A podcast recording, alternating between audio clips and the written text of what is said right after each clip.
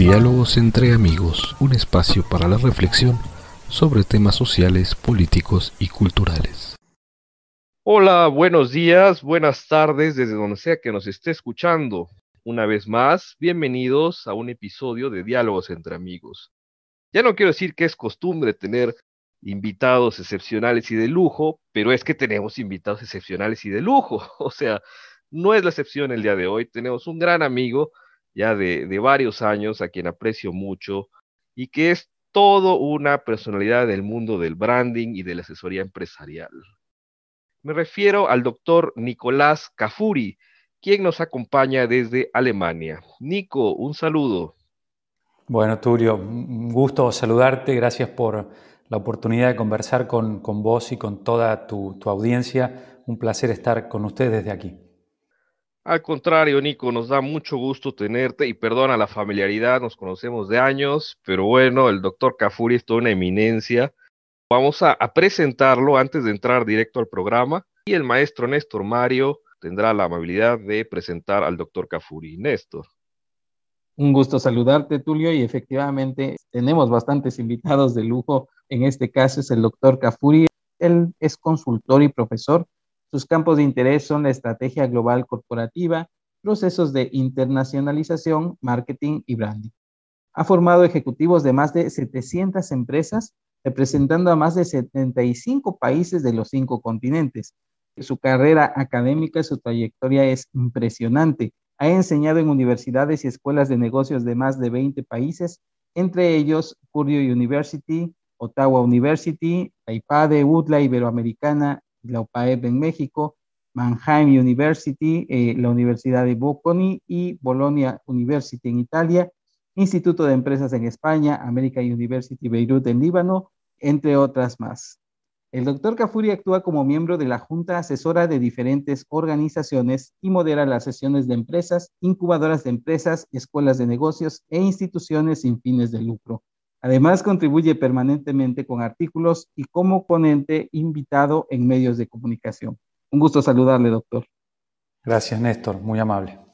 El tema que hoy trataremos en este espacio será precisamente algo que a raíz de la pandemia, pues muchas empresas, muchas organizaciones y muchas personas han tenido que desarrollar con gusto o sin gusto, pero han tenido que hacerlo. La innovación y la estrategia. Y el doctor Cafuri, como vimos, es todo un experto en este tema. Inclusive uno de los temas que él maneja como sus ponencias es, y corrígeme Nico, orden en tiempos de caos. ¿Es así?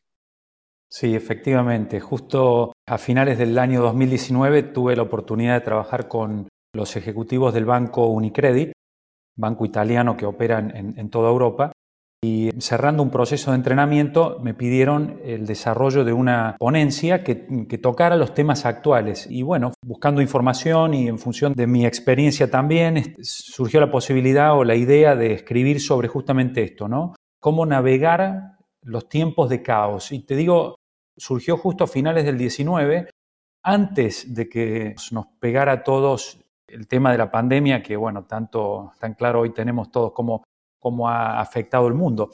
Pero la pandemia ha sido un tema que evidentemente ha afectado mucho, pero el mundo ya venía en diferentes aspectos en procesos de cambio muy fuertes y creo que simplemente la pandemia ha sido uno más, uno dramático obviamente, que ha tenido implicancias muy fuertes, pero el proceso de cambio y de aceleración tecnológica, entre otras cosas, ya venían dando señales muy claras de, afectar la forma en que operan los sistemas políticos, económicos, sociales y hasta religiosos, y obviamente en ese contexto las empresas.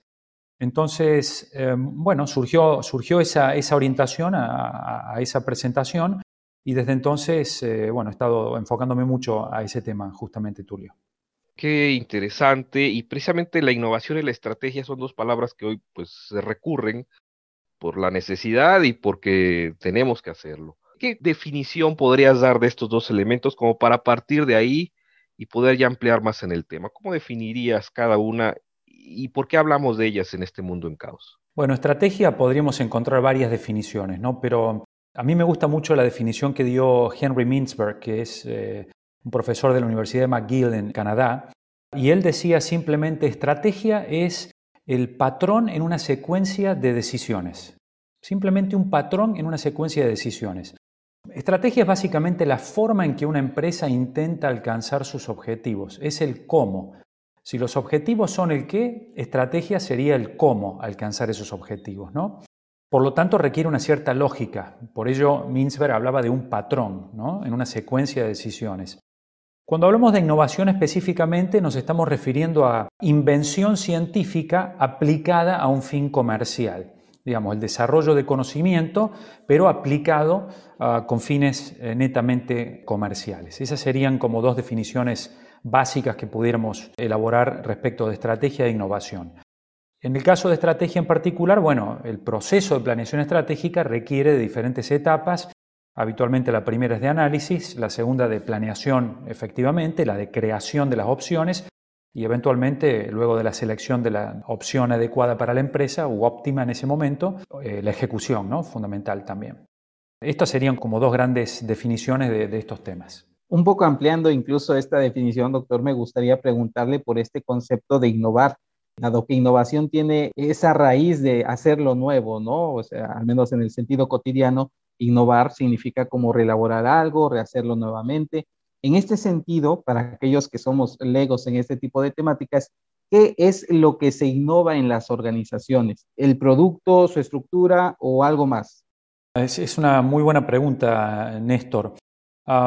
es interesante porque en el pasado, digamos, en los últimos 100 años, si se quiere, de la historia del management, nos hemos enfocado básicamente en temas de estrategia empresarial a mejorar la eficiencia y la productividad dentro de las empresas. Era una innovación mucho más enfocada específicamente a procesos. Lo que estamos viendo hoy en el mercado es una innovación que tiende no solo a la eficiencia y la productividad, sino a encontrar nuevos modelos de negocios. Es decir, nuevas formas de relacionarse con los clientes, eh, nuevos aspectos específicos como canales de distribución, y podemos tocar algunos ejemplos en un momento, nuevas formas de creación de valor en general, y también nuevas formas de competir y de colaborar con no solo los directos competidores que tenga una empresa, sino cuando hablamos particularmente de colaboración, de todos aquellos miembros del ecosistema empresarial, de la plataforma, como le llaman hoy también, no necesariamente digital siempre, puede ser digital o no, pero que son miembros de toda esa comunidad de negocios. Entonces, pasamos de solo eficiencia y productividad, o no solo, pero de un enfoque fuerte a eficiencia y productividad, hoy a intentar innovar en modelos de negocios. Y mm, para darles un ejemplo, cuando hablaba del caso concreto de canales de distribución, tenemos, por ejemplo, en el caso de España ha habido una colaboración muy interesante entre PlayStation de Sony y eh, Burger King. Y lo que están haciendo básicamente es probar los canales digitales de las plataformas de juegos del gaming, ¿no? que tanto ha crecido en los últimos años y se espera que, que siga en esa trayectoria, para que los gamers, ¿no? mientras están jugando, puedan eh, pedir su hamburguesa sin tener que desconectarse de, de la plataforma. Entonces, Burger King vendiendo hamburguesas en España a través de PlayStation. Son los tipos de cosas que estamos viendo hoy, digamos, una innovación aplicada. Mucho tiene que ver con tecnología, no siempre es solo tecnología, pero mucho tiene que ver la tecnología con estas nuevas formas de encontrar vínculos con todos los componentes de ese ecosistema empresarial. Pero una pregunta, Nico, siempre innovar, cambiar de estrategia siempre representa un reto, porque siempre hay fuerzas en contrario que hacen difícil el innovar. En ese sentido, ¿quién o quiénes son los agentes de cambio de esta innovación al interior de la empresa o de las organizaciones? ¿Es lo que se conoce de arriba abajo, de abajo arriba, o cómo es esta estructura de cambio? Es un tema que trae mucho para decir, Tulio, hay mucha discusión al respecto. Como agentes de cambio te diría, inicialmente cada miembro de la empresa puede ser un agente de cambio. ¿Por qué no lo son todos en la práctica? Bueno, porque no todos los seres humanos dentro del contexto empresarial u organizacional en el que trabajan tienen capacidad de influencia. Un agente de cambio tiene que tener capacidad de influencia. Y ahí está el gran reto de los líderes de las empresas, que son quienes deben identificar a los agentes de cambio, porque vamos a encontrar agentes de cambio y vamos a necesitar agentes de cambio en cada nivel de la estructura organizacional de la empresa. No solo, obviamente, a nivel del, líder máximo de la empresa, el dueño, el propietario, el CEO, como se llame, ah, el, máximo exponente de la empresa. En ese caso, obviamente, tiene que haber necesidad y urgencia y sentido de cambio, pero con eso no alcanza. Para que la empresa en realidad cambie, necesitamos identificar en los niveles medios e inferiores aquellas personas que tienen capacidad de influencia, que pueden compartir nuestra visión como líderes organizacionales de lo que debe ser la empresa a futuro y ayudarnos en la ejecución de ese cambio, alineando las voluntades de todos los individuos que forman parte de la empresa. Entonces ahí está, digamos, un poquito el arte del líder, ¿no? Encontrar quiénes tienen esa capacidad de influencia. Y respecto a si tiene que ser top-down o, bueno, digamos, desde arriba hacia abajo o desde la base hacia arriba, bueno, yo creo que el, cambio, obviamente, y la necesidad de cambio tiene que ser identificada desde la cima de la organización. Para eso le pagamos a los directores generales. Por, e, por, eso ellos ganan más dinero que los demás, porque tienen esa capacidad de entender el contexto en el que opera la empresa hoy y que operará en el futuro para justamente dirigir la empresa hacia un lugar o hacia otra posición en el mercado. Pero obviamente al momento de ejecutar, ahí ya estamos hablando de, de un fluir de ideas que no necesariamente van a venir siempre desde la cima hacia abajo. Muchas de las ideas críticas que van a ayudar a la empresa a innovar, a cambiar, a adaptarse al entorno, van a surgir justamente de la base, de las personas que están en contacto con el cliente en el día a día, que no es necesariamente el director de la empresa. Entonces ahí hay un, fluir de ideas en, todo sentido. Las empresas innovadoras logran eso, eh, logran que justamente fluyan las ideas desde todas las diferentes perspectivas de una forma multidisciplinaria, digamos. ¿no? Y ahí está la clave, cómo, cómo lograr como líder que mi empresa genere ese intercambio positivo de ideas que me lleven a procesos de innovación y eventualmente a, productos y servicios que mejoren el nivel de satisfacción de mis clientes agregándoles valor, ¿no? Doctor, mencionas adecuadamente esta cuestión del entorno empresarial que de alguna u otra manera se encuentra moviéndose a una velocidad vertiginosa con los cambios de un mundo globalizado. En ese sentido, me gustaría preguntarte, ¿cuándo podemos hablar que una empresa se encuentra anquilosada o estancada? ¿Nos pudieras dar algún tipo de ejemplos de empresas que saben adaptarse a los cambios y algunos contraejemplos de aquellas que no pudieron innovar adecuadamente? Sí, cómo no, Néstor. Hay señales claras que nos permiten identificar empresas que quizás están dejando de tener la capacidad de, sentir lo que está sucediendo en el mercado, esa, esa percepción respecto de cambios de tendencias, ya sean tecnológicas, políticas, económicas, sociales, legales, incluso regulatorias, que nos permiten identificar, ¿no es cierto?, que una empresa está empezando a transitar un camino que quizás la lleve en el futuro a, eh, al fracaso. No hay una lista exhaustiva, ¿no? Podríamos, diferentes personas seguramente podrán enumerar diferentes cosas. Las que yo habitualmente percibo son fundamentalmente empresas que no toman riesgos, empresas cuya dirección general no permite a sus colaboradores tomar riesgos o empresas en las que el tomar riesgo está penalizado, porque si estamos hablando de un mundo que está cambiando a una gran velocidad, esto significa que vamos a tener menos tiempo para tomar decisiones informadas. La información cambia, se actualiza o se desactualiza en la empresa y se actualiza en el, contexto en el que opera la empresa pero no estamos siempre tomando decisiones con la última información disponible. Es natural, sobre todo en procesos de, vertiginosidad como los que estamos viviendo en este momento. Esto lleva a que el riesgo de tomar una decisión equivocada se incremente. Si las empresas, digamos, no, no fomentan la toma de riesgos y castigan a los trabajadores o los empleados que se equivocan por tomar riesgos, entonces obviamente vamos a ir transitando un camino eh, que nos puede llevar a la pérdida de la capacidad de innovación de la empresa. Cuando, cuando tenemos empresas donde no se planifica con tiempo el recambio generacional, no me refiero a las multinacionales donde esto sucede de una manera natural, me refiero a las empresas familiares, por ejemplo, que son tan importantes en nuestros mercados latinoamericanos, pero no solo en los latinoamericanos. La economía alemana, la italiana, se mueven básicamente en función de las empresas familiares. ¿no? En Alemania le llaman las Mittelstand, que son las, las pymes. ¿no? Muchas de ellas, la gran mayoría, familiares.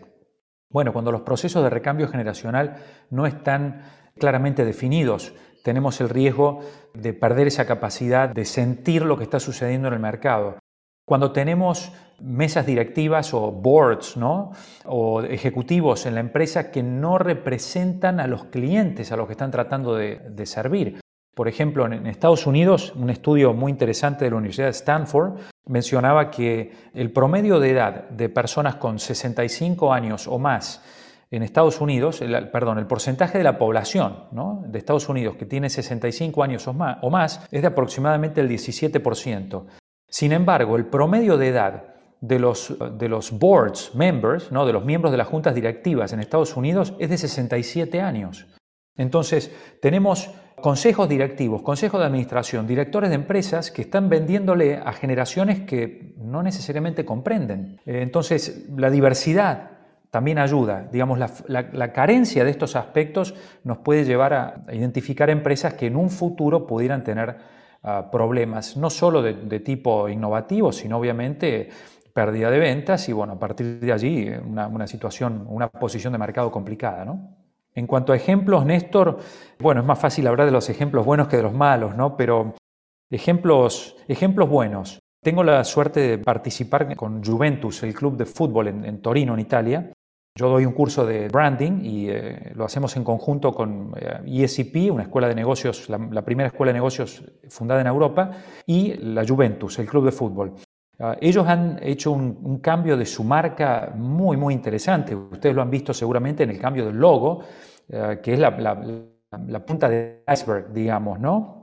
Pero en realidad hay todo un proceso de, estrategia de expansión internacional que tiene que ver con la necesidad de penetrar los mercados norteamericanos y fundamentalmente asiáticos, sobre todo el chino.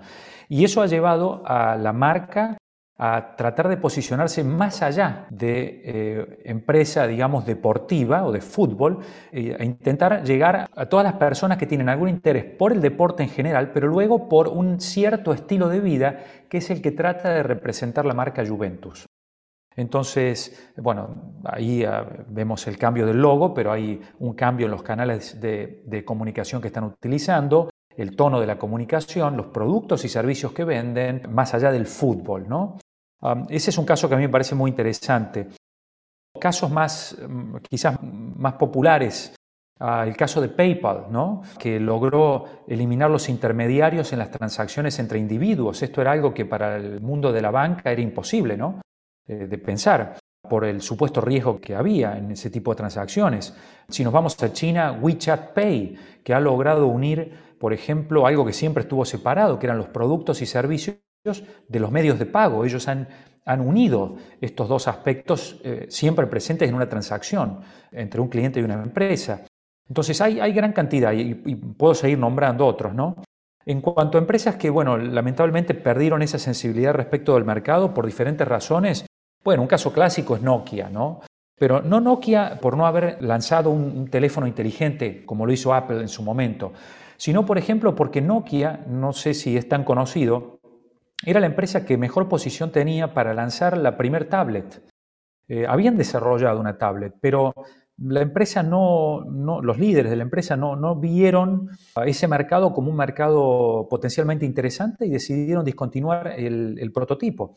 Y bueno, hoy sabemos lo que el mercado de tablets se ha desarrollado, cómo se ha desarrollado. ¿no? Entonces, bueno, como siempre, ¿no? hay, ganadores y perdedores en la jungla del mercado. Pues bueno, Nico, se nos acaba ya el tiempo, nos quedan ya pocos minutos. No sé si quisieras dar alguna recomendación final, sobre todo para aquellas personas que nos escuchan y que tienen alguna empresa, ya sea pequeña o mediana, pero que les gustaría tener como un elemento que pueda decir, yo puedo innovar, yo puedo mejorar. ¿Qué elemento clave les dirías es necesario en estos tiempos de caos? Me gustaría cerrar simplemente diciendo que la velocidad del cambio tecnológico es más rápida que, nunca antes. Esto desde ya y la capacidad de adaptación del ser humano va corriendo desde detrás. Ahora bien, la característica como seres humanos en general que nos ha permitido conquistar el mundo y no los monos o los, tiburones o cualquier otra especie es o ha sido siempre nuestra capacidad de, comunicarnos y de colaborar en grandes números. Básicamente el trabajo en equipo.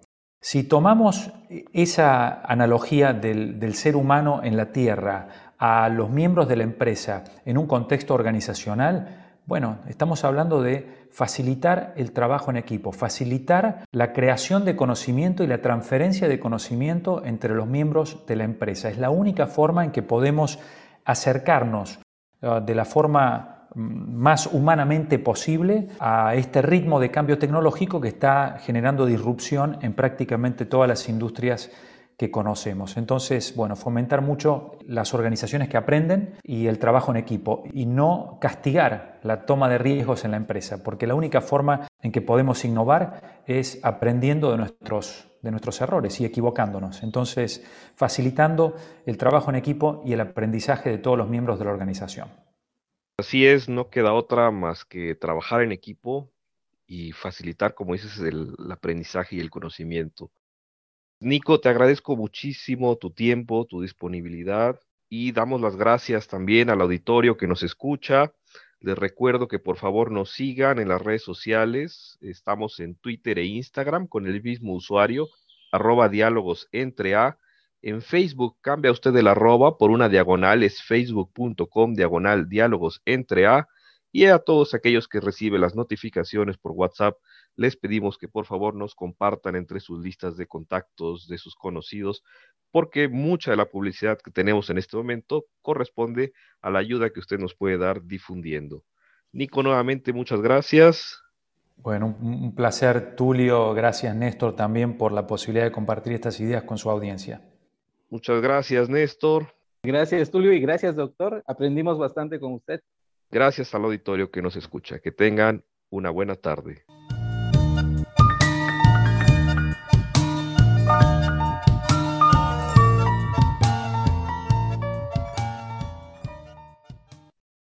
Programa grabado el 19 de marzo de 2021. Las opiniones son responsabilidad únicamente de quien las expresa. La música de inicio y fin es Electro Tango de Joseph McDade. Diálogos entre amigos, todos los derechos reservados.